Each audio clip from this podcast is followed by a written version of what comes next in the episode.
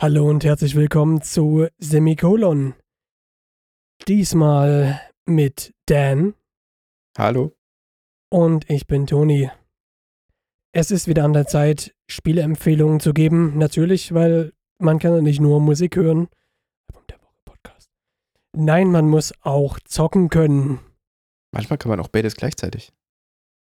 Album der Woche zum Spiel der Woche. Oh Gott, das ist das dritte Folgensegment. Wir ko- kommen Oh nicht mein mehr aus den Gott. Aufnahmen raus. Oh mein Gott.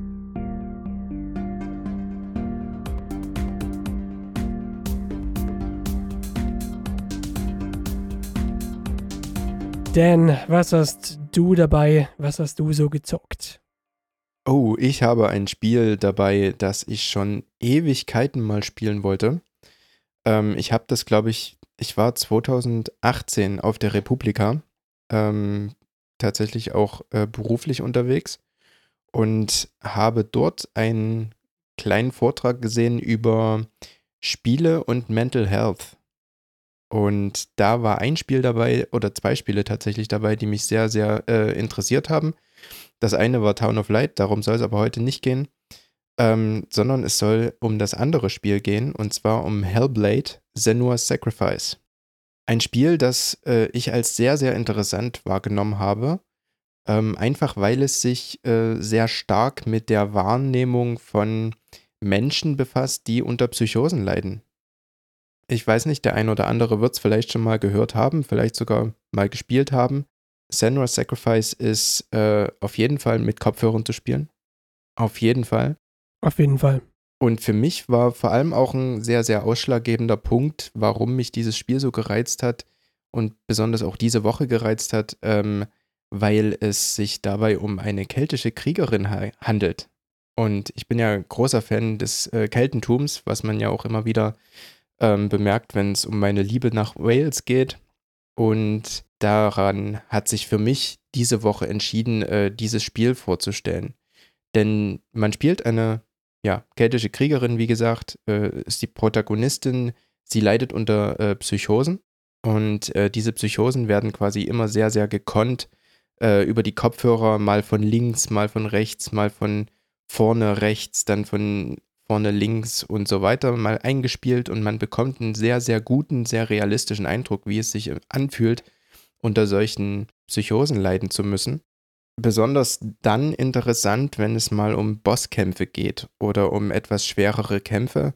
Ich stehe noch relativ weit am Anfang des Spiels, sage ich mal, aber ähm, es ist schon ein sehr, sehr interessanter ähm, Aspekt, einen Kampf bestreiten zu müssen, wenn dir die ganze Zeit irgendwelche Stimmen sagen, ha, das schaffst du nicht, ha, sie stirbt, ha, so nach dem Motto, ne? Und dann ähm, man hat ja dann, man ist ja dadurch auch selber irgendwo ein bisschen beeinflusst und gerät so ein bisschen unter Stress und vielleicht auch ein bisschen in Panik. Ähm, das ist ein sehr, sehr interessanter Aspekt des Spiels. Äh, es geht hauptsächlich darum, dass äh, wir als Senua quasi unsere, also die Seele unseres Geliebten retten müssen. Das bedeutet, wir müssen in die Unterwelt der nordischen Mythologie eintauchen. Das sind äh, beides so interessante Aspekte, weil gerade so Mythen äh, ist ja immer sehr, sehr interessant, sehr, sehr spektakulär auch, was da, was da äh, äh, so alles erzählt wurde vor tausenden von Jahren oder hunderten von Jahren. Und gerade halt äh, keltische und nordische Mythologie sind sehr, sehr interessante äh, Mythologien, die mich vor allem auch in, ja, in meinem Hobby als Schriftsteller, sage ich jetzt mal, sehr, sehr interessieren. Und Genau, also das ist ein, ein sehr, sehr interessantes Spiel, das ich jetzt quasi wirklich kaum, kaum weglegen konnte. Und ein sehr interessanter Aspekt ist für mich ja auch, wie gesagt, äh, da sind Toni und ich ja ähnlich drauf, äh, dass man eben eine weibliche Protagonistin spielt. Und da bin ich ja auch äh, spätestens seit Life is Strange ein Fan von.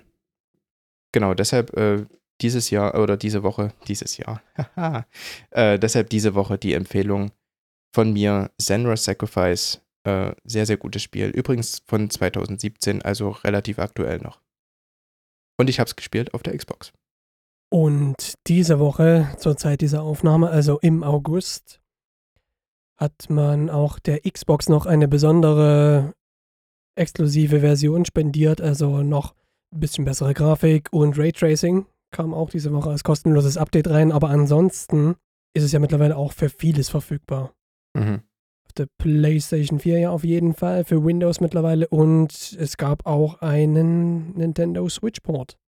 Mhm. Also, ihr da draußen, ich kann es auch, ich kann nur beipflichten, grandioses Spiel, unbedingt auch mit Kopfhörern, es ist eine Erfahrung wert. Ja. Vor allen Dingen auch, wenn man vielleicht sogar jemanden kennt mit Psychosen, ist es durchaus auch ein Weg, wenigstens zu versuchen, mal, mal zu sehen, wie sich das vielleicht anfühlt. Mhm. Vielleicht. Genau. Genau. Und äh, vielleicht noch ein ganz interessanter ähm, Nachschub oder Fun Fact. Äh, es soll sogar einen Nachfolger geben. Der ist zumindest 2019 angekündigt worden. Äh, Senua's Saga. Und ähm, ja, mal gucken, wann der rauskommt und wie der sich spielen lässt. Sieht auf jeden Fall sehr interessant aus. Die äh, Trailer und Pre-Production-Videos, die ich so gesehen habe, sahen super aus. Also ich bin auch sehr, sehr, sehr, sehr gespannt. Ja. So, Toni, was hast du mitgebracht? Ja, viel, viel leichtere Kost. Viel leichtere Kost. Flori, der ja auch immer wieder hier in diesem Podcast zu hören ist. Das letzte Mal zum Beispiel, als wir die Pile of Shames verglichen haben und ich als haushoher Sieger hervorgegangen bin. Was eher traurig ist, weil bedeutet, ich habe sehr viele Spiele, die ich noch spielen muss. Flori hat mir immer wieder gesagt, es gibt dieses eine Spiel, das ist so super. Das musst du unbedingt spielen. Die Fortsetzung ist ja noch superer, aber zumindest mit der 1 kannst du mal anfangen, es ist super. Und ich habe häufig gesagt, äh, du, das ist FPS, das ist nicht so meine Liga, das ist nicht mein Genre. Und jetzt war es im Sale und wie immer, wenn irgendwas im Sale ist und für sehr, sehr dirt cheap zu bekommen ist, ja, King of Pile of Shame, geht los. Count me in, take my money. Aber ich habe es dann auch sofort angespielt und zwar die Rede ist von Borderlands 1. Das ist diese Woche mein Spiel der Woche. Ich habe tatsächlich auch gut ein paar Stunden rein versenkt und muss Flori absolut zustimmen. Auch als First-Person-Shooter-Muffel hat es mich tatsächlich auch echt gereizt, es zu spielen. Ich mag sehr den Style. Es ist ja sehr stili stilisiert, es ist sehr äh, Cell-Shading, wie man so schön sagt. Also es sieht sehr comic-artig aus. Die ähm, Violence-Geschichten oder so sind da. Unter 18 sollte man es am Ende doch nicht spielen. Subject Matter ist ja trotzdem sehr, sehr, sehr, sehr strong, aber zumindest es ist jetzt kein Splatter-Gore-Fest gewesen. Insofern, das ist für mich ganz okay. Was mir aber besonders gefällt, ist der Humor. Der subtile, manchmal total dämliche, aber doch häufig sehr ansprechende Humor über die Situation der Hauptfigur in dieser Welt. Gefällt mir einfach. Das Spielprinzip ist auch wieder, was mich auch sehr, sehr gut abholt. Looter-Shooter mit Rollenspielelementen. Je mehr Gegner, desto mehr Erfahrungspunkte. Also, man spielt ohnehin mal eine Stunde länger, als man eigentlich vorhatte. Gerade wenn sein, gerade wenn der Spitzname Mr. Loot ist. Natürlich, das ist absolut wahr. Ja, das ist, also es macht wirklich Laune. Ehrlich, Borderlands 1, ich hätte es nicht gedacht. Und es, also wie man so schön sagt, it still holds up.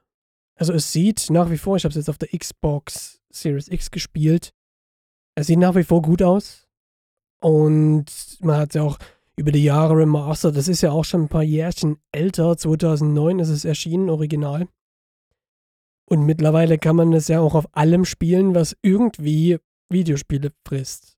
Also PlayStation 3, Xbox 360, macOS gibt es sogar einen Port. PlayStation 4, Xbox One, Nintendo Switch erst vor kurzem sind diese Collections rausgekommen, also die Handsome Collection und die Legendary Collection, also beeindruckend. Äh, Windows, ganz klar, ja. Und ich bin mir sicher, mit Proton lässt sich das auch noch irgendwie unter Linux ganz einfach lauffähig kriegen. Also es ist wirklich fast überall spielbar, also fast so schlimm wie Skyrim. Beeindruckend. Gut, es läuft noch nicht auf Alexa, aber vielleicht kriegen wir noch eine Borderlands-Version für Alexa. Also ich bin echt positiv überrascht. Ich bin reingegangen und dachte mir, es wird schon irgendwie ganz okay sein, aber es ist dann jetzt tatsächlich mein Spiel der Woche geworden. Ich habe viel Spaß dran und es ist für eine kurzweilige Runde zwischendurch, macht es echt Laune. Und Charakterwahl, ich habe mich auch für einen weiblichen Hauptcharakter entschieden, für Siren, deren, ich würde es eher so magische Fähigkeiten sagen, gefallen mir auch gut, macht echt Spaß zu spielen, holt mich ganz gut ab und ist für mich auch mal wieder was anderes. Ich habe ja schon mal gesagt, ich bin ja eher der, naja, mm, eher der High Precision ähm, Sniper-Shooter, wenn in die Richtung. Das ist jetzt Siren nicht. Deswegen muss ich ein bisschen umdenken und insofern auch für mich wieder auch herausfordernd, ja. Ich empfinde ohnehin Borderlands in manchen Regionen auch echt herausfordernd. Also der erste große Bossfight war auch wirklich hart, aber hey, ich bin auch ein Noob. Boomer. ja, ich bin froh, wenn ich die Xbox ankriege. Ähm, Wo ist denn hier der Anknopf? Ja, ganz genau. Es war tatsächlich auch, es wäre um ein Haar auch nicht Borderlands geworden, aber am Ende ist es dann, ist da die meiste Zeit reingeflossen. Mal sehen. Es, also es bahnt sich allerdings mittlerweile schon was an, was ich nächste Woche eventuell gerne mal testen wollte. Also insofern, vielleicht steht es schon fest. Oh Gott. Das ist ja skandalös. So kurz nach dem Spiel der Woche Podcast schon das Spiel der Woche feststehen zu haben. The game was rigged from the start. ja, vielleicht ist ja ein Spiel für euch dabei, was ihr mal antesten könntet, wenn ihr etwas sehr Atmosphärisches erleben wollt und was sehr, sehr Forderndes. Auch, also ich muss auch sagen, ich habe ja Hellblade auch gespielt. Ich fand es auch anstrengend zu spielen. Mhm. Aber dennoch war die Erfahrung die Anstrengung wert jeden Schritt des Weges. Deswegen. Aber es ist, es ist für viele wahrscheinlich kein Spiel, mit dem sie straight acht Stunden verbringen und das quasi so förmlich durchzocken. Ich glaube es nicht und ich denke, da so sollte es auch gar nicht genossen werden. Eher so in Short Bursts. Ja, das glaube ich auch. Es geht, glaube ich, auch gar nicht anders. Ja, denke ich. Und ansonsten, wenn es was eher lighthearted sein soll, ich kann Borderlands auch empfehlen und hey, wahrscheinlich Habt ihr irgendwo eine Konsole oder einen Rechner rumliegen, der das ohnehin auch managen kann? Na dann viel Spaß.